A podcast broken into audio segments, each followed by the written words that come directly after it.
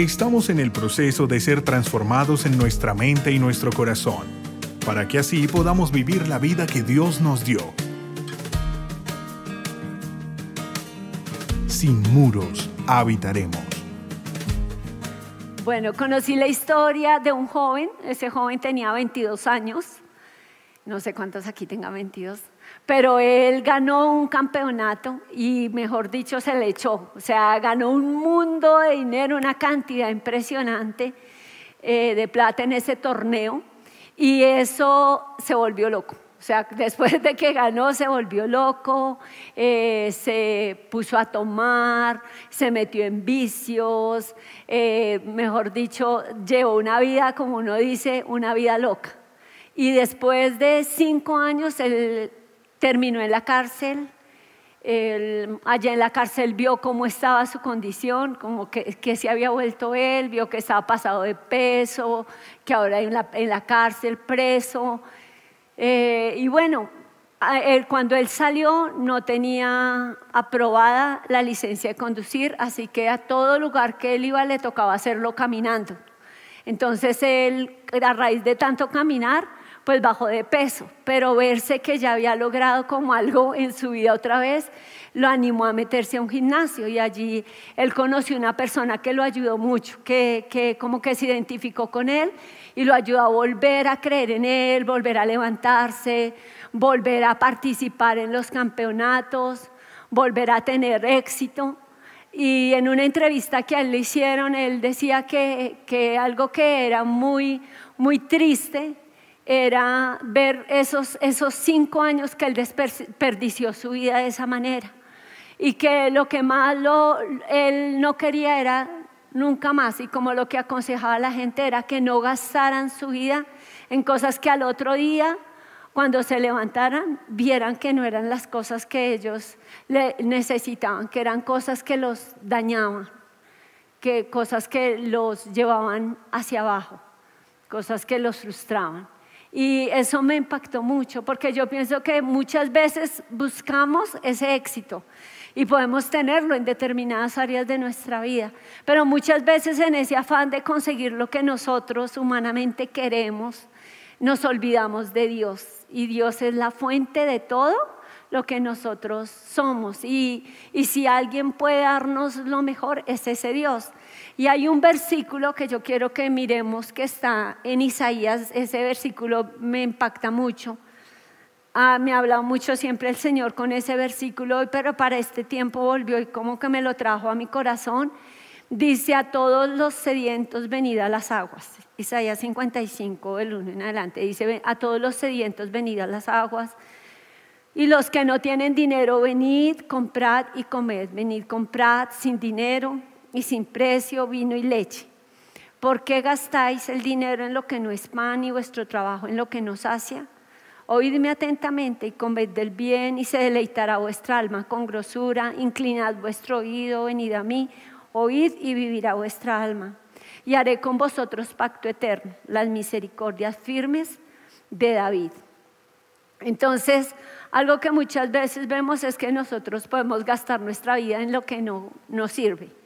Pero lo más importante es saber que Dios es la fuente que nosotros necesitamos y que hay algo que Él quiere hacer en nosotros y es algo que tenemos que entender. Necesitamos hacer como un pacto con Él. Y ese pacto con Dios es el que nos va a transformar nuestra vida, el que nos va a levantar. Y por eso el tema de hoy es cómo un pacto trae bendición. Ese es el tema, como un pacto trae bendición. Entonces, cuando yo miraba esa palabra, me, impactaba mucho ver a ese Dios, a ese Dios que es la fuente de vida. Pero me gusta porque Él dice, Él hace como una invitación a todos, ¿no? El que tenga sed, venga a mí y beba. ¿No? El que tenga sed, venga a mí y beba. O sea, como que Él dice, a todos los sedientos aquí estoy. Pueden venir y pueden saciar su sed en mí. Venid, comprad sin dinero y sin precio. O sea, no lo que yo les estoy ofreciendo no es algo que les va a costar. Es, es algo que yo les voy a dar sin precio, sin dinero, gratis. Es un regalo, es por gracia. Y me impacta porque Él sí tiene toda la autoridad para decirlo. ¿Por qué? Porque Él es la fuente. ¿Qué es Dios?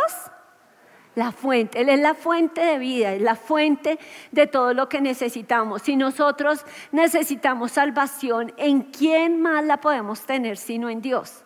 Solo Dios puede traer a nuestra vida salvación. Solo en Él podemos dejar el mundo que, que, teníamos y que nos absorbía la vida que llevábamos y tener una vida nueva.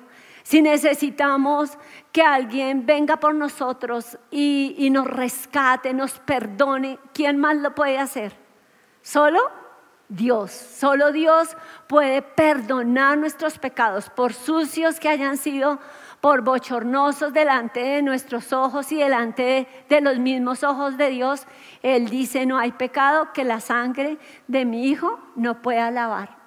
Entonces, ¿quién es el único que puede perdonarnos? Dios, Él es la fuente de ese perdón, de esa redención, de esa justificación. Nunca podríamos justificarnos por nosotros mismos.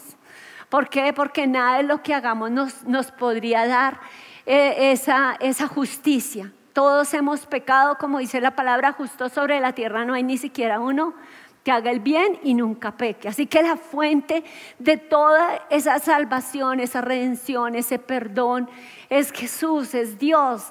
Y cuando eh, lo miramos a Él, Él dice, yo soy el Señor que lo sano. O sea, también cuando nosotros estamos enfermos, nuestra fuente es Jesús. Cuando nosotros estamos necesitados de dinero, ¿quién es nuestro proveedor? Dios. Y Él dice, pero cuando yo los bendiga, no se olviden de que yo soy el que les da el poder para hacer la riqueza. Entonces Él es esa fuente. Pero, ¿qué es lo que el Señor reprocha? Que yo creo que a Él le duele ver de nosotros.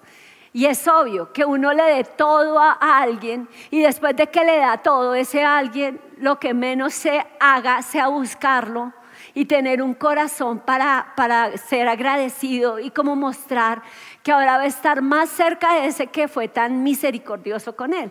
Pero el Señor que reprocha precisamente, si nosotros miramos la palabra, él, nos dice aquí bien claro. Él dice, ¿por qué gastáis el dinero en lo que no es pan y vuestro trabajo en lo que nos sacia? Entonces, el Señor como que él, ¿qué es lo que Él siente? Que a pesar de que Él es la fuente, nosotros no vamos a la fuente. No vamos a la fuente. Buscamos lo que nos sacia, lo que no es pan, o sea, algo que no va a traer ningún beneficio a nuestras vidas, algo que no va a traer nada de provecho a nuestras vidas. Por eso dice algo que no satisface, porque gastan lo que yo les doy en eso.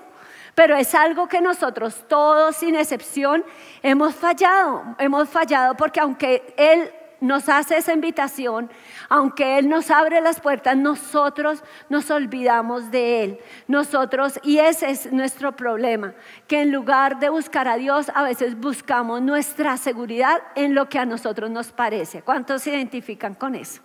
¿Cierto? Muchas veces nosotros hacemos todo lo que a nuestro a nuestra mano está para salir de la situación. Y cuando ya hemos quemado todos los cartuchos, nos acordamos de Dios.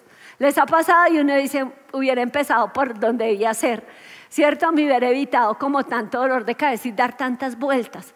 Pero muchas veces solo esperamos estar contra el piso y que ya todo se nos vino encima para ahí sí hacer lo que debimos hacer primero, ¿cierto? Doblar nuestra rodilla y buscar a Dios, buscarlo de todo nuestro corazón.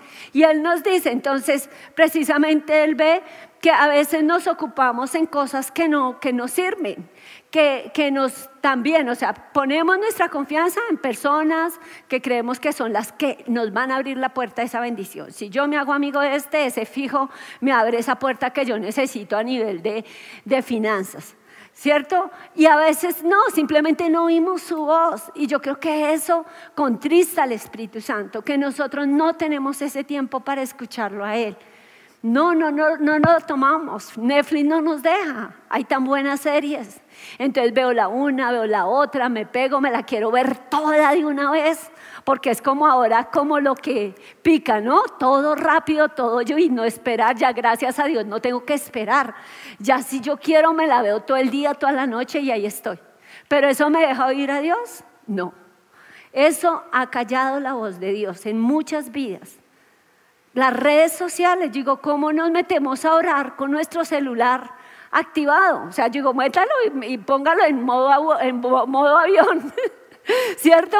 Pero si usted lo pone ahí, vez que le haga pi, usted no se aguante. Y mira, eso es, si es mala educación con alguien que uno esté hablando, que uno esté hablando con la persona y cada vez que le pide el celular, perdón, perdón, que perdón, eso es una grosería, todo el tiempo estás mirando el celular, entonces no estás conmigo. ¿Cierto? No es un acto bueno el que hacemos, pero a veces se vuelve tan normal que hasta con Dios pasamos así, vamos a orar con Él, pero realmente en las redes nos quitan esa oportunidad de oír su voz. Y Él sí quiere eso, Él quiere que nosotros estemos allí con Él, que si venimos a Él, que si tenemos sed, dejemos que realmente Él pueda saciarla, no que, no que hagamos de, de las cosas que nos ha dado ídolos. ¿Y por qué son ídolos? Porque lo desplazan a Él. Yo no sé en tu vida qué será lo que ha desplazado a Dios.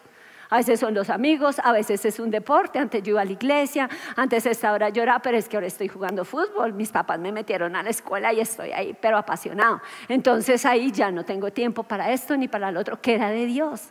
Entonces uno muchas veces hace ídolos, ídolos que desplazan a Dios.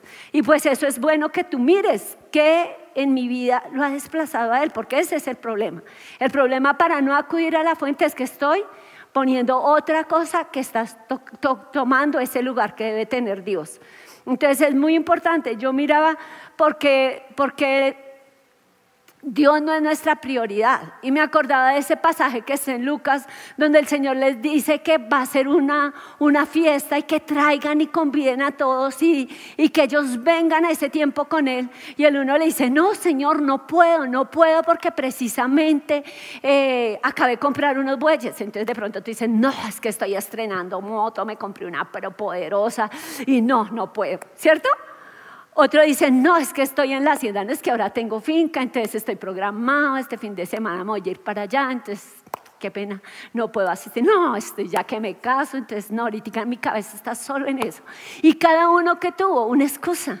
Pero esa excusa simplemente son las cosas que nosotros buscamos para decirle al Señor, tú no eres el número uno en mi vida. Tú no eres mi prioridad. O sea, te doy lo que me sobre. Y ustedes saben que cuando uno le da a Dios, sincera y honestamente, no, no creo que solo a mí me haya pasado, pero cuando Dios no es mi número uno, otra cosa va a ocupar ese lugar. Sí o sí nosotros nos consagramos a algo. Cuando no nos consagramos, estamos consagrados a otra cosa, no es Dios, es otra cosa. Cuando yo no le doy ese número uno, por ejemplo, para buscarlo, yo te aseguro, todo el día tu vida debe estar así, el día, ¿para qué? Para que no te quede tiempo después para buscarlo. Por eso se aconseja tanto que uno lo primero que haga en la mañana sea buscar ese consejo de Dios. Porque a las 11 de la noche, bien cansado de un día bien terrible, tú empiezas a orar y te quedas allá en meditación profunda. ¿Cierto? ¿Por qué? Porque simplemente no es el momento. Entonces, ¿qué es lo que Dios más quiere? Que nosotros acudamos a Él. Yo veía una persona que era el jefe, pero él que quería que todos los, los, que estaban con él giraran en torno a él. Entonces todos tenían que decirle sus problemas, todos tenían que decirle sus luchas, todos tenían que venir a él y consultarle. ¿Por qué? Porque después de que él los ayudara, él podía pedirles un favor a cambio. Esa era su estrategia. O sea, ustedes tienen que hacer, tienen que decir, tienen que consultarme a mí, pero después eso les va a costar. Yo les voy a pedir esto a cambio. Y muchas veces nosotros no nos damos cuenta que Dios no es así, que Dios, nosotros podemos ir, podemos buscarlo, podemos acudir a Él, pero Él dice que podemos ir y comprar sin dinero y sin precio. O sea, Él no nos va a cobrar por ese consejo, Él no nos va a cobrar por decirnos lo que tenemos que hacer, Él no nos va a cobrar por desatar sobre nosotros bendición, por romper todos esos yugos que Él ha roto toda esta semana por traernos a, a, estar de verdad en algo que nos da paz, que es su presencia. No, Él no nos va a cobrar, Él lo va a hacer de todo su corazón porque nos ama porque nos ama. Él lo va a hacer y se va a sentir feliz, se va a sentir realizado como un padre cuando puede darle lo mejor a sus hijos. Así que nosotros, ¿qué necesitamos? Nosotros lo que necesitamos es hacer entender que hacer ese pacto con la fuente va a ser una bendición para nosotros. ¿Por qué hacer un pacto? Porque un pacto es un acuerdo, es un compromiso entre dos partes. Un pacto, eh, si lo hacemos con Dios, es que yo le voy a decir a Dios, yo sí te voy a dar tu lugar. ¿Estás oyendo eso? Tú le estás diciendo a Dios, si yo hago un pacto contigo, es que yo me comprometo contigo. Yo me comprometí con Dios porque yo hice ese pacto con Él. Yo hice ese pacto que yo iba a ser para Él y le iba a servir a él y no más, no más mundo, no más todo lo que me llamaba la atención. Me acuerdo que una vez me sentaron por estar rumbeando y demás. Y yo desde ahí dije, nunca más, Señor, esta vergüenza no te la vuelvo a hacer pasar. y de verdad, desde ahí yo decidí, yo me acuerdo que yo trabajé en una empresa y me mandaban al gerente para que me sacara a bailar. Y yo me decía otro, tú no sabes bailar, yo te enseño. Y le dije, no, yo sí sé bailar, pero no voy a bailar porque no va conmigo, no quiero. Entonces, ¿por qué? Porque yo ya decidí que iba a tener una vida diferente. Eso fue un compromiso que yo hice con Dios. Y cuando tú haces ese pacto con Dios, ese compromiso con Dios, es que ya no vas a vivir a tu manera, sino que tú vas a vivir como Dios quiere, que tú vas a vivir a la manera de Dios, que tú le vas a decir a Dios, yo muero a lo que yo quiero para hacer lo que tú quieres, porque confío plenamente en esa fuente que eres tú y en que tú me vas a dar lo mejor. Así que cuando hacemos ese pacto, vamos a ver que algo sucede en nuestras vidas, pero algo que va a ser bueno, algo que de verdad nos va a levantar, algo que va a hacer un hito en nuestras vidas, un antes y un después. Tú no vas a ser el mismo ni vas a ser la misma persona después de que lo hagas. Pero muchas veces Dios nos lleva a eso. ¿Por qué? Porque Él sabe en qué nosotros nos hemos desviado y por qué Él no es la fuente. Aunque digamos, aunque vengamos a la iglesia, aunque nos sentemos, aunque vayamos un grupo, aún aunque seamos líderes, Él sabe cuando no es Él la fuente cuando no tiene esa prioridad en nuestra vida porque nuestra vida no está rendida a Él. Simplemente Él es uno más, pero no es nuestra prioridad, no es nuestro centro. Y eso es lo que Él quiere cambiar. ¿Qué se requiere para lograr hacer eso? Estar sediento. ¿Cuántos aquí tienen sed? ¿Cuántos tienen sed de Dios? Ok, eso es algo que Él quiere. Cuando uno tiene sed, ¿qué hace? Normalmente, si usted tiene sed, ¿qué hace? ¿Cierto? Busca algo que sacie su sed, algo que calme esa sed. A mí me encanta el agua, así que yo tomo agua, me encanta, no me gusta el jugo porque quedo con más sed. La gaseosa nunca tomo. Entonces uno busca algo que de verdad, a veces una limonada, algo que le quite esa sed. El Señor, ¿qué quiere? Saciar tu sed saciar tu sed, Él quiere quitarla. Entonces cuando nosotros le decimos al Señor, tengo sed de ti, Él va a venir, esa sed es como esa hambre por Él. Simplemente para mí era, tenemos hambre, o sea, queremos que Dios haga algo, algo en nuestra vida que ha estado mal, algo que queremos es simplemente llenarnos más de Él, decirle, avívanos, despiértanos, levántanos, muévete en nuestro corazón y haz algo en nuestras vidas. Queremos esa agua, Él dice, Él dice ahí en la palabra que podemos venir y comprar sin dinero y sin precio vino y leche. Y eso me encanta, porque yo decía, no solo Él quiere saciar nuestra sed con el agua de Él, Él dice que Él es el agua de vida, dijo Jesús. Y el que venga a mí de su interior correrán ríos de agua viva. Y eso también tipifica el vino. El vino es esa presencia del Espíritu Santo esa presencia del Espíritu Santo en nuestra vida, ese vino, por eso el vino en odres nuevos se echa, ¿cierto? No en odres viejos porque rompe esos odres rompe ese saco donde se guardan. Y nosotros aquí estamos diciéndole, Señor, yo quiero entrar ahí a ese pacto contigo. ¿Por qué? Porque tengo sed de ti. Quiero ir y beber, quiero llenarme de ese vino. Pero también el Señor dice que nos da leche. Yo creo que nos da esa leche espiritual no adulterada, esa leche pura, esa leche que es su palabra. Por eso Él también aquí, Él nos dice, ¿qué tenemos que hacer? O sea, Él dice a los sedientos, venid, venid y comprad sin dinero y sin precio. Pero me gusta mucho porque ese, eh, eh, ahí en esa palabra, Él nos dice nos dice bien claro, dice, oiganme atentamente, pero la Reina Valera me gusta también como dice el Señor, que es oírme con atención, oídme atentamente, oídme atentamente y comed del bien y se deleitará vuestra alma con grosura. Y luego vuelve y enfatiza, inclinad vuestro oído, venid a mí y oíd y vivirá vuestra alma. Nuestra alma es la que tiene em, nuestros sentimientos, nuestra mente, nuestras decisiones. Esa alma va a vivir. Pero nosotros, ¿qué necesitamos hacer? ¿Qué nos dice el Señor que necesitamos hacer?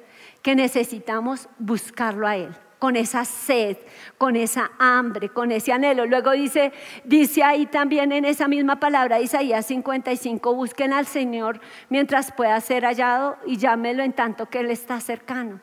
O sea, Él está diciendo, y esa búsqueda es como, como ese, ese frecuentar, ese insistir, ese perseverar hasta conseguir que Dios se haga manifiesto en nuestras vidas, como ser intenso. O sea, como cuando usted le pierde algo, usted lo tiene ahí en su cabeza y dice, pero lo dejé aquí, pero lo dejé allá y sigue y vuelve y hace otras cosas, pero vuelve otra vez. Es eso. Cuando nosotros tenemos esa hambre por Dios, esa sed, vamos a buscarlo con esa intensidad. Pero acuérdese que Él dice, oírme, oírme atentamente.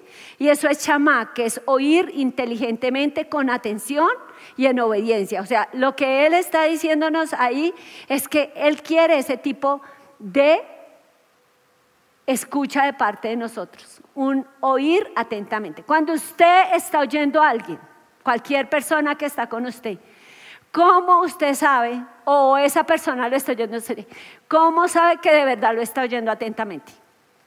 Tarán. ¿Cierto? Uno cuando sabe, pues primero cuando no está pegado al celular. Para mí, que mi esposo me esté oyendo y esté mirando el iPad o esté mirando el celular, carreta. O sea, ellos son de una sola cosa. Así que uno le pregunta y está en chino. No sabe qué fue lo, ¿por qué? Porque está ocupado. Pero yo te digo, así no sea hombre, sea mujer. Si a mí yo estoy hablando con otra mujer y está pegada al teléfono, yo sé que igual no me está poniendo cuidado, no me está oyendo atentamente. Y el Señor me dice, nos dice, me dice ahí en la palabra, oírme así, inteligentemente, atentamente, dejando cuando tú de verdad estás atendiendo a alguien y lo estás oyendo atentamente, dejas de hacer cualquier cosa. Escúchalo. Dejas de hacer cualquier cosa por oír a esa persona. Ah, mi hijo vino a hablar conmigo. Va a hablar conmigo, yo dejo de hacer cualquier cosa. ¿Por qué? Porque lo voy a oír a él. Mi esposo quiere hablar conmigo, dejo de hacer cualquier cosa porque lo voy a oír a él. Voy a ir delante de Dios, dejo de hacer cualquier cosa por ir a oírlo a él. O sea que no es combinado. Uno a veces piensa, ah, no, mientras yo voy en el carro, yo le voy hablando. Pero él necesita esos tiempos a solas. Sí, podemos hablarle en el carro, en el transmilenio, donde vayamos, pero él necesita ese tiempo a solas. Es oírlo con atención, sin celular, sin nada que me distraiga, sin nada que me interrumpa, con esa intensidad, con esa espera de qué me vas a decir. O sea, como que no estoy interrumpiéndolo, porque a veces le hablamos y le hablamos y le hablamos y cuando él ya nos va a hablar, chao. ¿Me pasa solo a mí? ¿Cierto? Entonces, él quiere con esa espera que también le hagamos preguntas. Eso es oír atentamente. Cuando usted está hablando con alguien y usted quiere asegurarse que sí lo oyó bien, usted le pregunta, ah, o sea, que lo que tú has vivido es esto, lo que te pasó fue esto. O sea, ¿para qué? Para saber que sí le entendí. Y uno con Dios también le puede hacer preguntas, Señor, entonces lo que tú quieres es esto. Eso es oír atentamente. Y Él dice, inclina tu oído y ven a mí. Y cuando Él nos dice que inclinemos nuestro oído, o sea, yo tengo sed, voy, lo quiero escuchar, y yo sé que una manera de escucharlo es a través de su palabra. O sea, cuando yo digo que lo quiero oír y no leo la Biblia, es pura paja, o sea, es mentira. No estoy haciendo nada. O sea, yo te digo, a veces uno busca planes bíblicos, yo digo, son muy buenos y los puedes eh, estudiar y vas a aprender de lo que otros aprendieron, pero para mí siempre debe haber un tiempo donde tú con tu Biblia estás con Dios. ¿Por qué? Porque hay algo que Dios te quiere decir, es a ti, Él directamente a ti. Y tú debes buscar ese consejo. Y es tan lindo cuando Dios le habla a uno y debes tomar nota de eso que Él te dice. Ahora Él dice, venid a mí. Y cuando Él quiere que vengamos a Él, dice, y vivirá vuestra alma. Entonces, ese, ese venir a Él no es un formalismo, no es que yo vengo aquí y aquí estoy. No, yo tengo que ir porque algo Él va a hacer en mí. Entonces me gusta mucho porque ahí en el mismo capítulo, en el versículo 7, dice que abandone el hombre malvado su camino y el perverso sus pensamientos. Y se vuelva al Señor, a nuestro Dios, que es generoso para perdonar y recibirá misericordia. O sea, algo que es venir a Él, es como, porque venir significa andar, es cambiar nuestra manera de andar. ¿Sí? Para una que sea conforme a la que Dios quiere. Eso es lo que Él quiere. Entonces, cuando miramos, yo quiero ir a esa fuente, yo quiero hacer un pacto. ¿Por qué? Porque tengo hambre. ¿Cómo se traduce esa hambre? En que yo voy a oírlo a Él atentamente, en que yo lo busco con esa intensidad, en que yo voy a venir a Él, que significa que yo voy a andar a su manera. Voy a dejar mi mal camino, voy a dejar mis pensamientos que son inicuos, o sea, que son malos, que no le agradan a Dios, para hacer lo que Él quiere. ¿Por qué? Porque hay un propósito en mi vida. ¿Cuál es ese propósito? Hacer un pacto con Dios.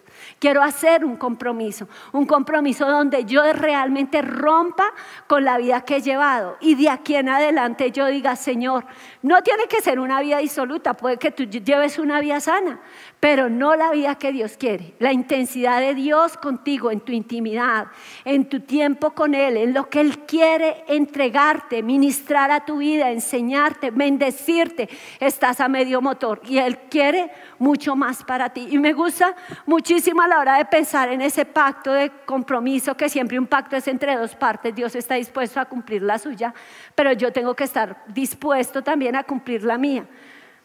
Me gusta mucho esa parte, ¿por qué? Porque vamos a ver que si Dios nos ofrece un pacto, es porque Él nos ama, nos ama tremendamente para decirnos, ven, yo quiero hacer un pacto contigo. Yo me acuerdo que vi un video, fuimos a un tiempo de un retiro de parejas y cuando estábamos allá los, los que eran anfitriones pasaron un video y en el video el chino estaba en un coliseo de básquetbol, un joven, y le pedía a la novia la mano, o sea, era el compromiso porque la amaba, era un compromiso matrimonial. Y cuando ella lo ve queda así como en shock y sale corriendo pero a toda y se va. Entonces yo dije, wow, cuando pasa eso, ¿qué es? Cuando yo rechazo una propuesta de pacto, estoy mostrándole a la otra persona que, o sea, lo estoy hiriendo, le estoy diciendo, no, o sea, para mí no va, tú no vas conmigo. O sea, no quiero un compromiso contigo, no quiero mi vida contigo, no quiero. ¿Y eso duele? Obvio. Entonces cuando Dios viene a nosotros y nos ofrece un pacto, es porque Él de verdad nos anhela, nos ama y Él que quiere, no que lo rechacemos como esa joven que salió corriendo, sino que le podamos decir, Señor, aquí yo estoy, yo sí quiero hacer las cosas a tu manera y conocerte y saciar mi sed en ti. Entonces Él lo va a hacer. Y Él dice que hará este pacto. Miremos ahí donde leímos la palabra que dice, que nos saciará con la grosura, o sea, con lo mejor, lo mejor que pueda traer a nuestras vidas, que nuestra alma vivirá, eso es lo que hará Él. Pero luego dice, y haré con vosotros pacto eterno, las misericordias firmes de David. A David. Entonces, ese mismo pacto que él hizo con David es el que él nos quiere ofrecer. Así que hay una gran bendición que Él quiere hacer lo que hizo con David. Con David, Él le ofreció un pacto donde Él iba a guardar su vida. Mira, les voy a leer como una porción eh, que está en 2 de Samuel. En el capítulo 7, del 8 al 11, dice, pues bien, eso se lo mandó decir el Señor a través de Natán, que era el profeta. Le dice, pues bien, dile a mi siervo David que así dice el Señor Todopoderoso. Yo te saqué del redil para que en vez de cuidar ovejas, gobernaras a mi pueblo Israel. Yo he estado contigo por donde quiera que has ido. He aniquilado a todos tus enemigos y ahora voy a hacerte tan famoso como los más grandes de la tierra. También voy a designar un lugar para mi pueblo Israel y allí los plantaré para que puedan vivir sin sobresaltos.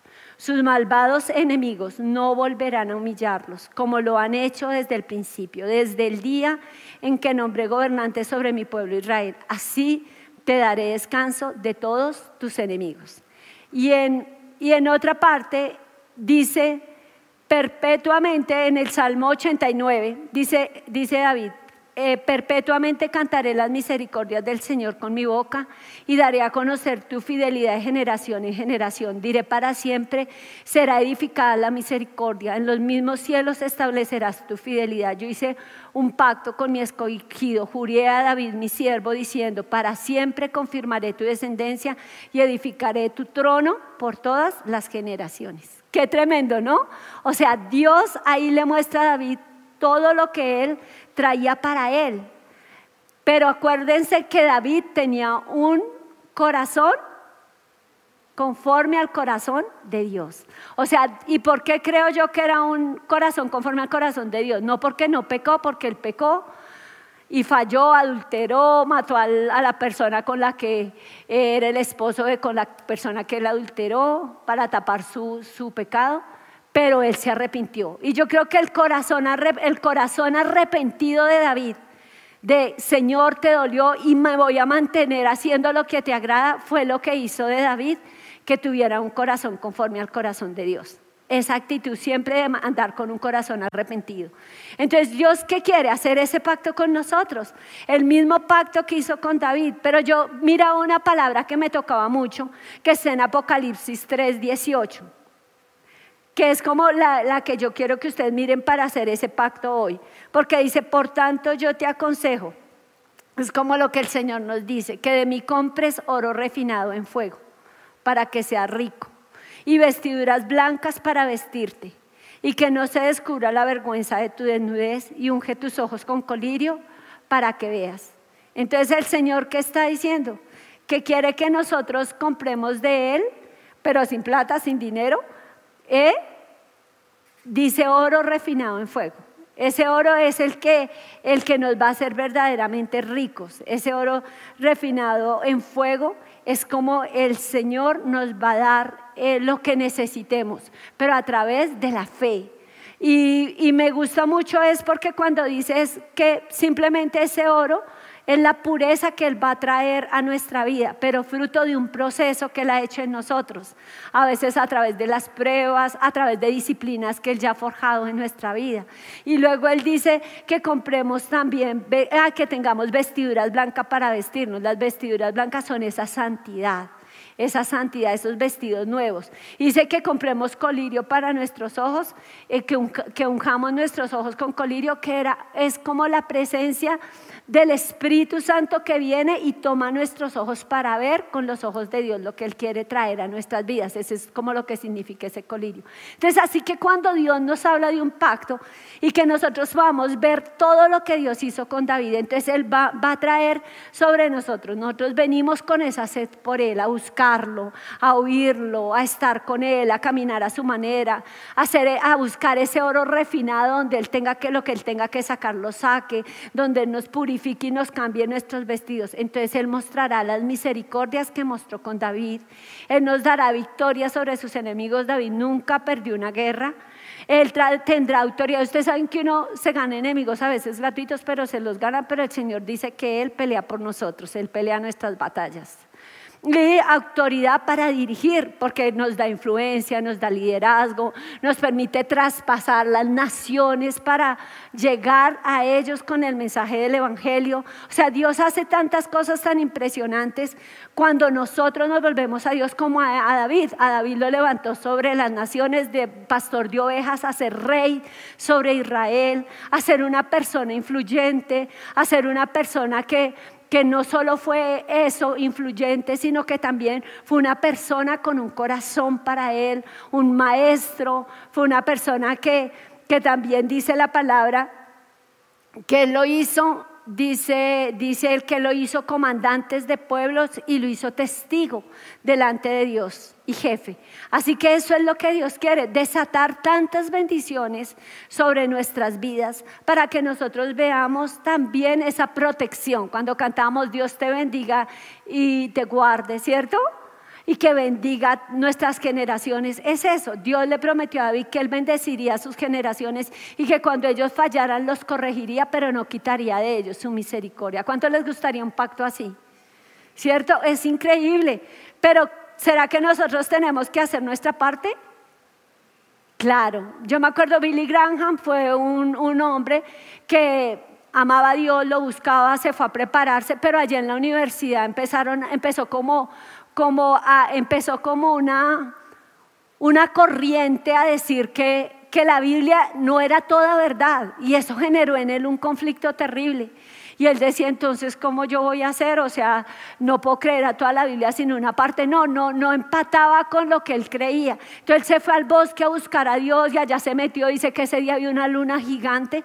Pero que ese día Dios le habló, porque pues lo que estaba en auge era los que creían como que no era todo, la Biblia no era toda real. Pero ese día cuando Dios le habló, él hizo un compromiso y le dijo que siempre iba a creer que toda la Biblia era de él y que iba a confiar en ella. ¿Y quién fue Billy Graham? Una persona que Dios levantó, una persona que Dios usó en las naciones de la tierra, una persona que en su momento fue reconocida entre los hombres de más influencia a nivel mundial. O sea, cuando nosotros nos volvemos a Dios y hacemos un pacto con Él, Dios tiene cosas grandes y maravillosas para nosotros. Pero nuestro pacto es que esa parte que nosotros vamos a hacer, sí la vamos a realizar con Él. Que hay una parte que nosotros vamos a hacer delante de Él, que lo vamos a buscar, que lo vamos a amar, que vamos a escucharlo, que vamos a andar con Él. Y como decía aquí, es esa, esa, esa parte donde dice, yo compraré con oro refinado en fuego ese oro refinado en fuego para ser rico, esas vestiduras blancas para vestirme, para que no se descubra la vergüenza de mi desnudez y ungiré y ungiré a mis ojos con colirio para que vea y ungiré a mis ojos con colirio para que vea. Eso es lo que Dios quiere. Entonces, ¿cuántos quieren hoy que Dios de verdad obre en sus vidas y hacer ese pacto con Él? Levante su mano ahí donde está, muy bien. Yo quiero que cerremos este tiempo orando que le pidamos a Dios que nos hable, que le pidamos a Dios que obre en nuestra vida. Señor, hoy te damos gracias porque aquí tú estás. Tú eres el que hablas a nuestro corazón, tú eres el que llena nuestra vida, tú eres el que toca lo más profundo de nuestro ser. Gracias porque eres tú, ese Dios que es fuente de todo fuente de nuestro perdón, fuente de nuestra salvación, porque pagaste allí en la cruz por nosotros ese precio de sangre para justificarnos. Eres esa fuente que trae a nosotros salud, provisión, eres el que traes paz, el que quita la tristeza. Y Señor, necesitamos de ti. Hoy queremos ir a ti. Tenemos sed de ti. Queremos cambiar nuestra vida. Si antes eh, lo que hemos hecho es no darte ese lugar, esa prioridad, sino ir a, lo que nos hace, a lo que nos satisface, tener ídolos en nuestra vida. Señor, hoy nos volvemos a ti para que tú transformes nuestro corazón, nuestra vida, nos llenes de tu espíritu. Queremos, queremos buscarte con ese corazón, queremos, Señor, oír atentamente tu voz. Queremos venir a ti, Señor, y ser transformados. Ir allí delante de ti, que tú hagas tu obra en nosotros y comprar, Señor, ese oro refinado, ese oro refinado en fuego. Queremos tener esas vestiduras blancas, Señor.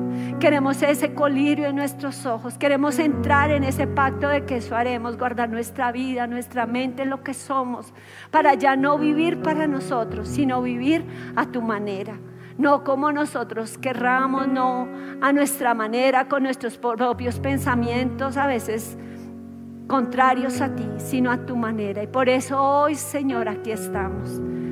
Aquí estamos, queremos y amamos. Si deseas conocer más sobre nuestro ministerio, ingresa a sinmuros.org.